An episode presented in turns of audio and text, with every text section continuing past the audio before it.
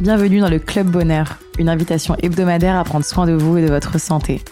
Nutrition, sport, sciences, naturaux, beauté, je reçois toutes les semaines des experts pour décortiquer les mécanismes du corps humain et vous donner les clés d'une vie remplie de bien-être, d'énergie et de bonheur.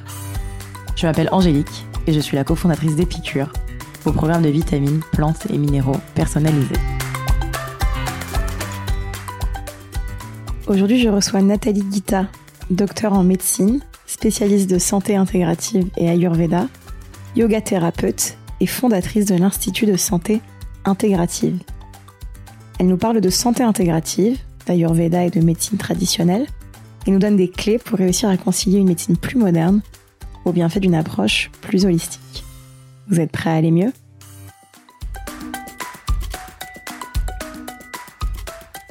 Bonjour Nathalie. Bonjour Angélique. Merci euh, infiniment de, nous accorder ce temps euh, aujourd'hui un petit peu à distance. Avec plaisir. Pour vous présenter rapidement, vous avez grandi euh, entre l'Inde et la France. Et donc, c'est vous qui dites que vous avez évolué entre deux mondes, le scientifique et le spirituel. Mhm. Vous avez fait des études de médecine et commencé votre carrière comme médecin de prévention auprès des pompiers de Paris. Oui. Vous avez exploré en parallèle la santé intégrative dans un groupe de recherche à l'OTAN et décidé alors de lâcher la blouse blanche pour créer l'ISI, l'Institut de santé intégrative, pour promouvoir la santé de demain entre Ayurveda et médecine traditionnelle, une santé que vous dites hyper connectée et hyper humaine. Vous proposez aujourd'hui des conférences et formations d'entreprise, vous accompagnez des femmes entrepreneurs, vous êtes très dynamique sur votre blog et vous êtes aussi auteur de différents ouvrages, notamment Ma détox ayurvédique colorée aux éditions Courrier du Livre. Oui. Parce que je n'ai pas dit de bêtises. Non, c'est tout à fait ça. Une belle introduction. Génial. Euh, après donc de longues années d'études de médecine et, euh, un début de carrière euh, qui avait l'air plutôt réussi en, en, tant que médecin militaire, vous pouvez m'expliquer ce qui vous a décidé à quitter ce rôle pour créer l'ISI je pense que je m'éclatais vraiment dans ce contexte-là et le fait d'avoir pu nourrir ma partie exploratrice en intégrant le groupe de recherche m'a permis de beaucoup voyager et de rencontrer des pionniers qui œuvraient pour une santé plus humaine. Mais au bout d'un moment, je crois que je tournais en rond avec la hiérarchie militaire, le fait d'être toujours dans les protocoles. Euh, et ça, ça a commencé à, me fatiguer en fait. Il y a des certaines choses que je devais faire qui avaient plus trop de sens pour moi. Et là, j'en parle parce que en ce moment, j'observe beaucoup de médecins, de collègues qui sont sur le terrain avec le Covid-19, qui se posent des questions sur leurs actes et je pense qu'en tant qu'être humain, on a besoin de donner du sens à ce qu'on fait. Et là, j'avais perdu ce sens. Donc, euh, j'ai décidé de hum, tout quitter, de me lancer vraiment dans un rêve d'adolescente qui était de parcourir les États-Unis d'est en ouest. Il y avait un peu l'idée de, de louer une décapotable, les cheveux au vent. Et en fait, ce que j'ai fait, mais avec une caméra et euh, un trépied pour aller interviewer des pionniers en santé intégrative euh, parce que j'avais une vingtaine de contacts comme ça, de la côte est à la côte ouest, et en fait ça a été vraiment trois mois euh, transformateurs pour moi. Et en revenant en France, en fait, mon rêve c'était de créer un centre physique de médecine intégrative pour former les soignants conventionnels à une approche plus intégrative et pour ouvrir aussi à d'autres soignants, d'autres médecines alternatives et complémentaires et créer la rencontre. Et aussi intégrer les personnes dans ce dans cette vision intégrative. Les choses ont fait que j'ai pas tout de suite ouvert un centre physique parce que je me suis rendu compte que j'étais pas du tout gestionnaire et un pays comme la France ça demande énormément d'énergie pour tout ce qui est gestion et paperasse et je me suis rendu compte que c'était pas du tout ma tasse de thé. Donc j'ai commencé à donner des formations et c'est moi qui me déplaçais dans des lieux, dans des centres, dans des dans des entreprises et euh, ça m'a beaucoup nourri pendant cinq ans. C'était l'époque où j'habitais encore en région parisienne. Et puis là, depuis deux ans, je me suis installée en Guadeloupe, donc ça m'a demandé de modifier un petit peu aussi euh, mes, mes modalités d'accompagnement. Donc je développe beaucoup de programmes en ligne en ce moment. Et euh, est-ce que du coup, vous pourriez nous expliquer un peu ce qu'est la, la santé intégrative? La définition que je donnais il y a une dizaine d'années quand j'ai commencé à vraiment euh, approfondir le sujet, c'était euh, comment créer des ponts entre la médecine moderne et les sagesses anciennes. Parce que pour moi, ça va même au-delà de l'Ayurveda, c'est vraiment toutes les traditions anciennes, que ce soit des Amérindiens en passant par euh, les Indiens, les Chinois et même en Europe en fait, la médecine d'Hippocrate, euh, c'est aussi une médecine qui est vraiment tournée vers le vivant, la vie, et on inclut l'être humain comme faisant partie d'un tout. Donc c'est une forme d'écologie profonde, moi qui me parle beaucoup. Et, et c'est pas si simple que ça d'intégrer cette réalité-là dans le milieu médical classique. Et ça demande d'entraîner le cerveau à être plus associatif, plus systémique. Et, là où moi j'ai vraiment euh, trouvé des repères intéressants, c'était euh, en utilisant des outils d'intelligence collective qui sont utilisés dans les milieux de l'innovation en entreprise. Et je pense qu'en médecine, on a besoin de ça.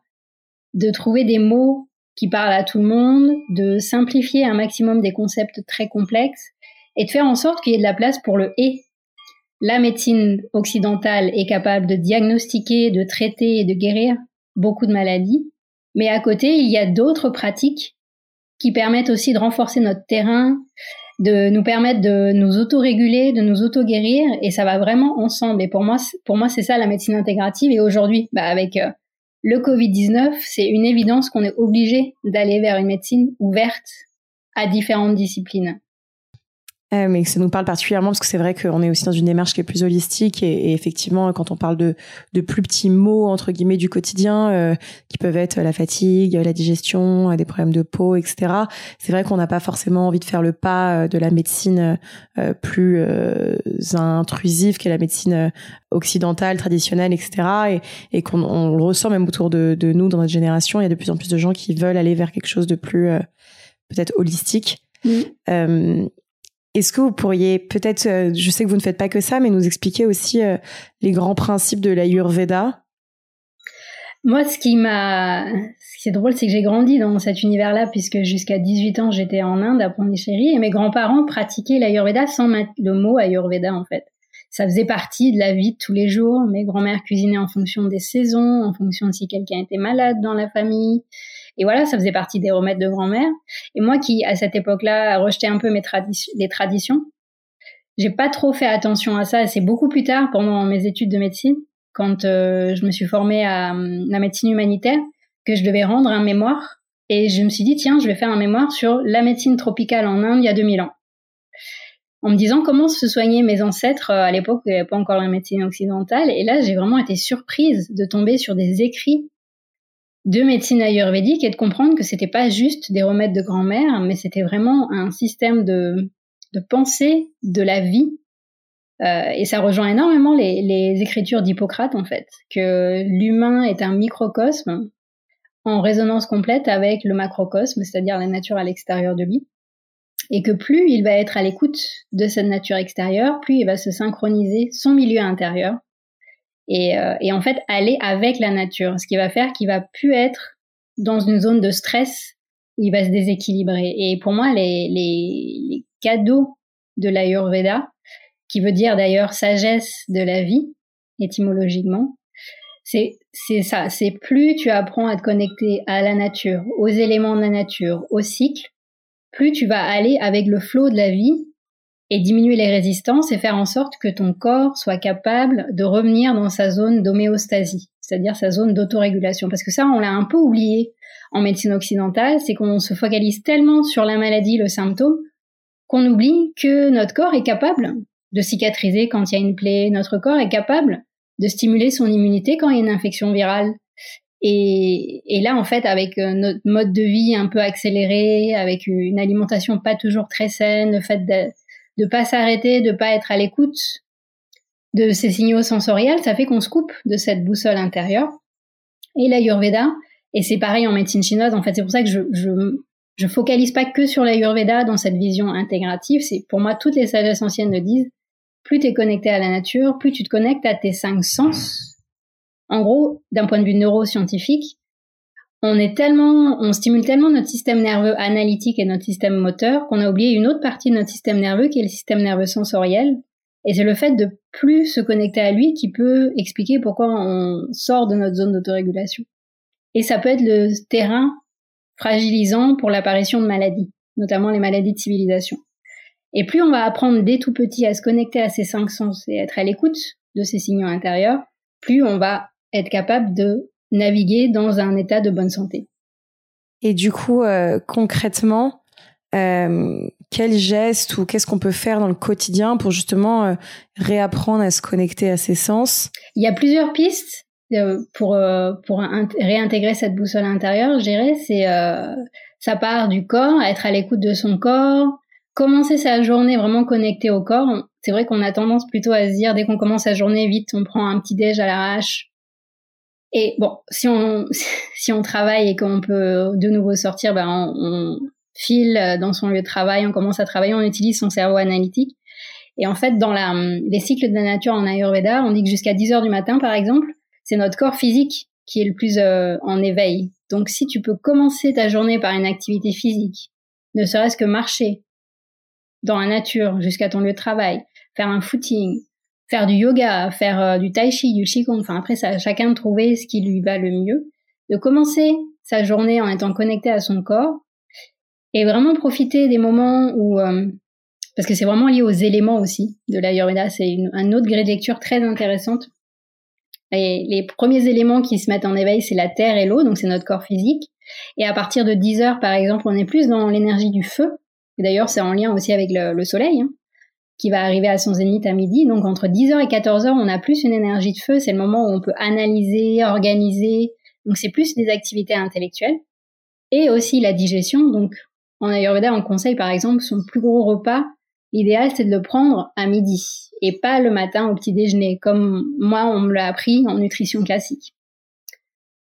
Et ensuite, à partir de 14 heures, on rentre dans une autre énergie, celle de l'air, qui l'air, comme euh, on peut le deviner, c'est léger, c'est aérien, c'est ça va dans tous les sens, on peut pas le contenir. Ça, c'est plutôt en lien avec notre système nerveux qui a besoin de créer et c'est le moment où ben, on peut l'idéal, c'est de sortir, de prendre l'air, de noter toutes ses idées, vraiment stimuler sa créativité, pour ensuite, en fin de journée, à partir de 18h, commencer à ralentir de nouveau.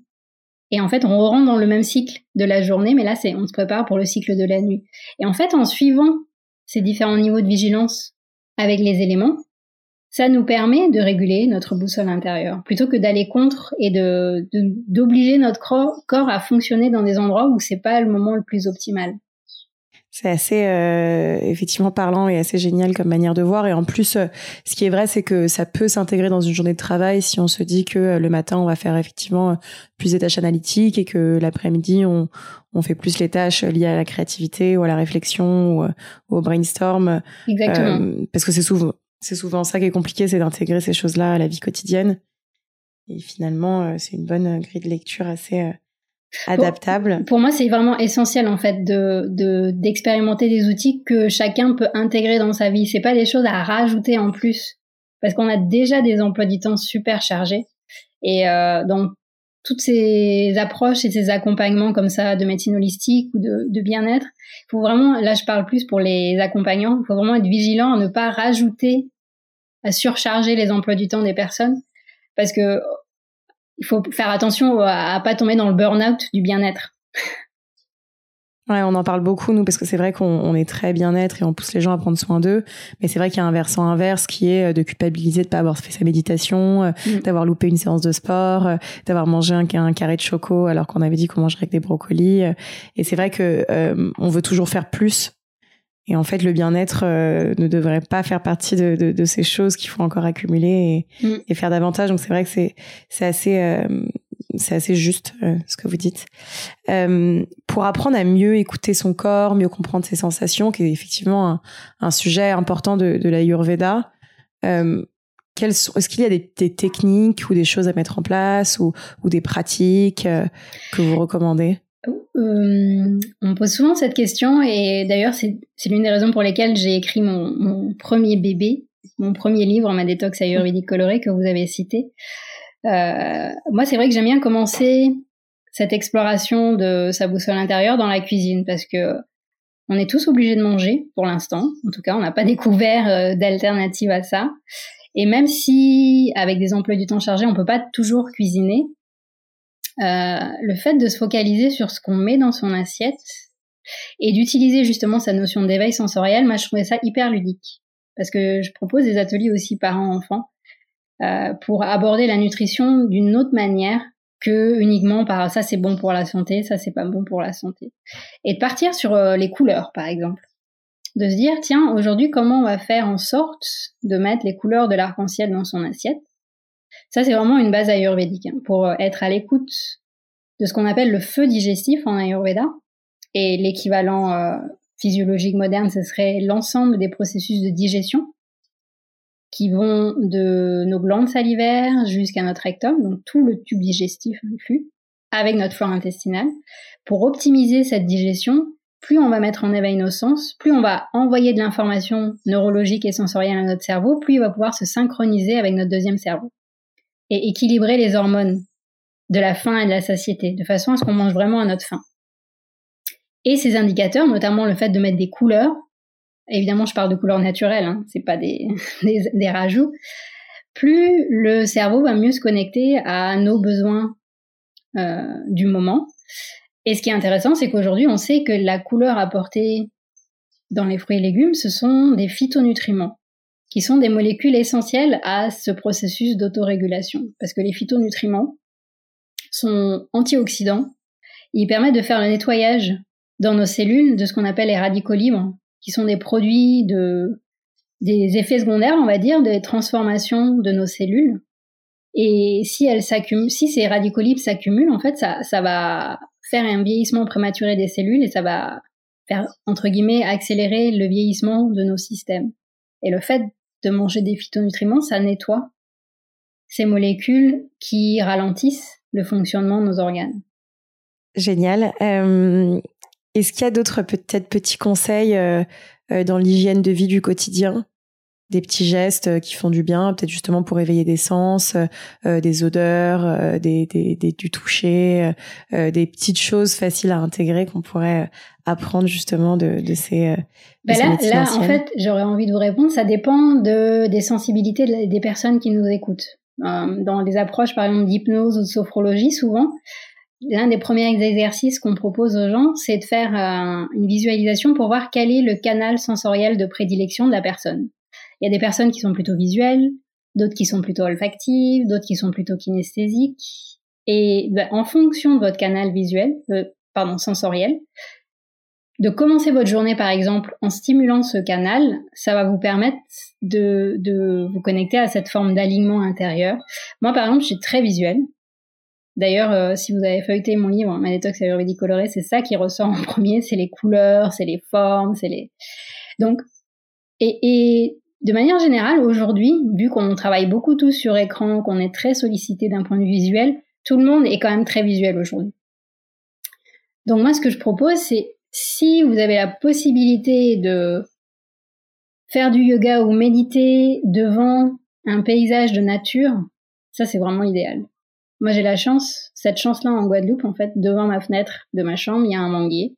Et tous les matins, je fais mon yoga devant ce manguier. Et d'un point de vue neurologique, c'est assez basique. Et le fait de regarder le vert de la chlorophylle, de, de regarder en conscience un élément de la nature, ça apaise en fait. Au lieu de nous mettre dans le système nerveux du stress, ça nous met dans ce qu'on appelle le système nerveux de récupération, de régénération. Et donc plus vous allez capter des signaux de la nature, plus ça va vous recentrer. Moi, c'est un, conseil tout simple, mais en fait, le fait de le faire régulièrement dans sa journée, ça nous ramène, ça nous sort de la réponse au stress pour nous ramener à cette réponse à la régénération. Et euh, si par exemple, ce qui est une situation euh, euh, que nos auditeurs ont souvent, mais, mais à, la fin d'une grosse journée de travail, au moment de se coucher, je sais qu'il y a beaucoup de gens qui, qui cogitent énormément, euh, et c'est d'ailleurs souvent des, des, grosses sources d'insomnie ou de stress récurrent ou de ou de maux de ventre, etc. Euh, vous avez des, des recommandations euh, également de choses à faire ou de, de ça tombe bien parce que là je suis en train de travailler, c'est le le petit frère de ma détox colorée, je suis en train de travailler sur un petit programme en ligne de 7 jours sur euh, activer ses énergies dans la journée et euh, plonger dans un sommeil réparateur. Et justement, il y a des petits conseils comme ça avant de se coucher pour euh, aider le cerveau à se mettre en off. Et la première chose, c'est si vous avez tendance à ruminer, à vous repasser euh, votre journée et du coup ça, ça, ça surchauffe un peu le cerveau avant de s'endormir. Un premier conseil, c'est d'écrire, de sortir justement toutes ces ruminations. Ça va permettre au cerveau de décharger un petit peu cette énergie. Et puis dans ces ruminations, il y a peut-être des choses constructives qui vont ressortir, mais c'est bien de les sortir au début dans, dans un journal. Et après, moi, je conseille vraiment pareil, de la même manière qu'on a commencé la journée avec une stimulation sensorielle, de terminer la journée dans son lit avec une stimulation sensorielle, comme euh, mettre une huile essentielle apaisante dans sa chambre, qu'on va garder que pour la chambre justement, parce que ça va créer un signal pour le cerveau, un peu comme un réflexe, de ah bah tiens, dès que je sens l'odeur d'huile essentielle de lavande, ça veut dire que je vais commencer à me relaxer. Et là, avec cette huile essentielle, en plus, on peut faire des exercices de respiration relaxante, c'est-à-dire en posant une main sur le ventre, par exemple, et en allongeant ces temps d'expiration. Pour ça, il y a plein d'audios qui existent aujourd'hui sur Internet, hein, d'exercices de sophrologie ou de relaxation, qui sont guidés. Ça peut aider pour les personnes qui n'ont pas l'habitude de méditer, par exemple, et qui ont besoin d'une voix derrière, qui aide leur cerveau à avoir un fil conducteur. Mais l'idée, c'est de, de créer vraiment un cocon, comme un sas de décompression et d'éviter de, de regarder la télé au lit, de, de lire un, roman euh, qui, qui active, qui stimule, mais plutôt vraiment faire en sorte que tout vous amène à un état d'apaisement et pour que la porte d'entrée du sommeil soit la plus, euh, l'entrée soit la plus apaisée possible. Et euh, j'ai une, une autre petite une autre petite situation, notamment avec, sur ce sujet de, santé intégrative et du coup pour la relier euh, euh, à la médecine plus traditionnelle, qu'est-ce que vous conseillez effectivement à quelqu'un qui, suit potentiellement un, traitement médical euh, pour une pathologie euh, Comment euh, rééquilibrer potentiellement ce traitement avec effectivement des pratiques plus holistiques, plus intégratives? Alors déjà petite remarque, la médecine traditionnelle en France, c'est pas la médecine conventionnelle c'est important en fait la terminologie parce que la médecine traditionnelle en France ou en Europe, c'est la médecine d'Hippocrate, c'est euh, les rebouteux, c'est c'est pas c'est pas celle à laquelle on pense dans les hôpitaux parce que la médecine conventionnelle moderne, elle a moins de, de 100 ans. Donc euh, ça c'est un petit amalgame que souvent on fait au début quand on me dit ah mais t'as choisi de de prendre du recul par rapport à la médecine traditionnelle, ben non en fait. Au contraire, la médecine intégrative s'intéresse à comment faisaient euh, nos ancêtres à l'époque où il n'y avait pas encore euh, Internet, où il n'y avait pas encore euh, tout ce qu'on connaît aujourd'hui en médecine.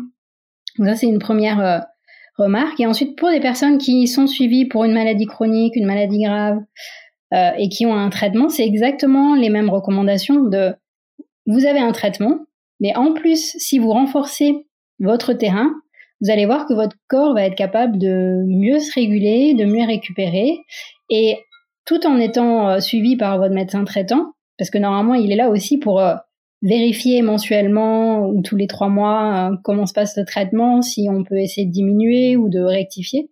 Et c'est lui qui va vous proposer de, en fonction des résultats, par exemple si quelqu'un est suivi pour une hypertension artérielle et qu'il a un traitement et qu'il commence à faire du yoga, de la méditation ou d'autres pratiques, de médecine intégrative, comme il a un suivi régulier, au bout d'un moment, le médecin peut être à même de dire bah tiens on va essayer de diminuer ensemble et de voir qu'est-ce qui se passe, comment votre corps réagit et peut-être que six mois ou un an après en fait on pourra diminuer voire arrêter le traitement.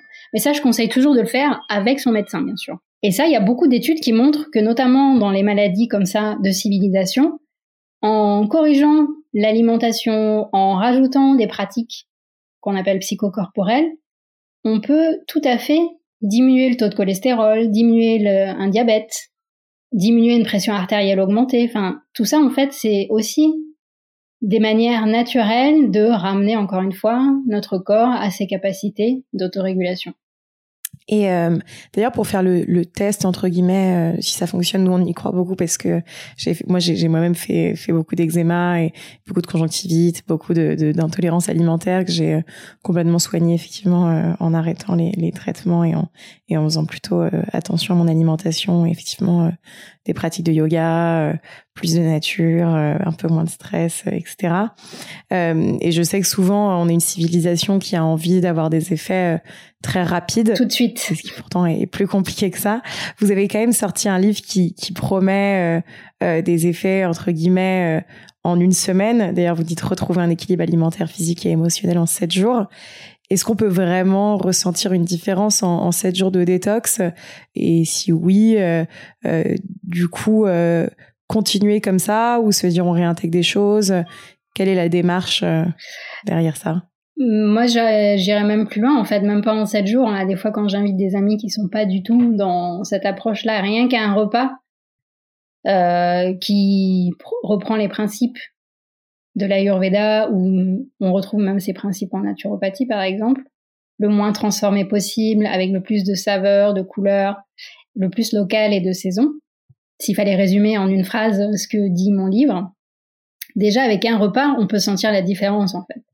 C'est là où c'est beaucoup de bon sens quand on revient au fait, c'est un principe de base. Le corps est capable de digérer tout ce qu'on lui donne, à condition que c'est facile pour lui de comprendre ce que c'est. Quand c'est transformé, plus c'est transformé, plus c'est euh, industrialisé, plus il est capable de le digérer s'il est en bonne santé, mais ça va lui demander de l'énergie. Et avec le temps, ça va lui faire perdre son énergie. C'est ça qui explique pourquoi après, c'est un terrain favorable à l'apparition de maladies. Mais pour moi, cette idée de détox en 7 jours, quand vous l'appliquez vraiment, vous sentez vraiment une différence. Après, évidemment, si vous avez une maladie par-dessus, ça ne veut pas dire que ça va tout guérir, une détox. Mais ça va améliorer les, les ressentis, ça va améliorer la digestion et en général, en tout cas moi les retours que j'ai des personnes qui ont expérimenté, que ce soit en 7 jours, parce que je le dis après dans l'introduction, vous pouvez le faire en 7 jours, ou 7 semaines, ou 7 mois, ou l'appliquer à vie. Toutes les personnes qui me font des retours, elles me disent, mais en fait, euh, j'ai adopté cette euh, approche culinaire qui va bien au-delà de ce que je mets dans l'assiette, mais c'est plus comment je me mets en relation avec euh, le monde extérieur à travers mes cinq sens. Et euh, moi, les retours sont plutôt positifs. Et je pense que une fois qu'on commence à adopter ces attitudes-là, moi aujourd'hui, c'est vrai que je mange tout ce qui est dans le bouquin, en fait, même sans faire une cure de détox spéciale. Là, en plus, avec le confinement, on est resté vraiment trois mois euh, avec mon compagnon euh, à avoir vraiment le temps chez nous, puisqu'on travaillait, on travaillait de chez nous. Donc, on a pu aussi bah, cuisiner tous les jours, aller faire nos courses chez les maraîchers euh, qui cultivent. Ça, ça aide énormément aussi de voir d'où viennent les produits que nous achetons et nous mettons dans notre assiette.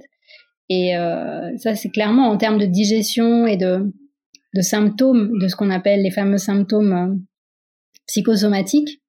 Ça, ça a clairement un effet sur notre digestion, notre perception des choses. Et euh, bah merci beaucoup, je suis assez d'accord. Et, euh, et, effectivement, euh, retrouver, effectivement, le, le, confinement où on a pu recommencer euh, à cuisiner, etc., aide aussi le fait de pouvoir repasser du temps dans la cuisine. Mm. Je vais passer maintenant à notre petit format de, de questions-réponses rapides. Est-ce que vous êtes prête? Ouais, je suis prête pour le quiz. si vous aviez un livre à nous conseiller. bah en plus du mien, il y a Santé parfaite de Deepak Chopra. Un geste ayurvédique à faire au réveil. Dire merci en ouvrant ses fenêtres. Et en plus, il y a un arbre devant, de remercier et de sentir hein, toute cette énergie de la nature. Un ingrédient à toujours avoir dans son placard. Oh, il y en a plein dans mon placard. Des épices. un mantra à se répéter. Fais du bien à ton corps pour que ton âme ait envie d'y rester. Une recette ayurvédique pour l'été. Mm J'en ai plein. Euh, un chutney à la menthe. C'est rafraîchissant. Une activité particulièrement recommandée par la santé intégrative. La sieste. un lieu où découvrir le yoga. Euh, j'ai envie de dire chez soi. La prochaine personne que je devrais interviewer. Hmm, ah, c'est une américaine. C'est le docteur Shamini Jane. C'est une neuroscientifique passionnée par euh, les énergies. Génial. Est-ce que vous auriez un dernier conseil à donner à nos auditeurs? Euh, Vivez votre chemin de santé en en écoutant la voix du plaisir. Faites-vous plaisir, en fait, pour prendre soin de vous. Vivez pas ça comme une contrainte ou parce qu'on vous l'a dit, parce que il faut le faire, parce que c'est. Faites-vous plaisir et faites confiance en votre intuition. Génial. Et euh, si on veut vous retrouver en plus de votre livre Ma détox ayurvédique coloré, vous êtes sur votre blog. Est-ce qu'il y a d'autres endroits où on peut euh, échanger avec vous? Oui, oui, je suis très active et réactive sur euh, Instagram, sur mon compte Nathalie Doclaluna. Euh, c'est hyper interactif en général. Les gens qui, qui font des commentaires ou qui m'envoient un message sur Instagram, je réponds dans la journée. Mais après, c'est vrai qu'on peut retrouver tout ce que je fais et comme je suis un peu hyper active, c'est bon, c'est bon de savoir. Sur mon site doclaluna.com, il y a toutes les infos de mes nouvelles créations. Génial. Et ben merci infiniment. Merci Angélique. Si vous sortez reboosté, remotivé, réénergisé par cette conversation, N'oubliez pas de partager l'épisode, mais surtout nous laisser 5 étoiles et un commentaire sur l'application Apple Podcast. Pour plus de contenu sur le bien-être et un récap de l'épisode, rendez-vous sur epicure.com. Et si vous avez des questions à poser à nos invités, on se retrouve sur notre compte Instagram, épicure. À la semaine prochaine!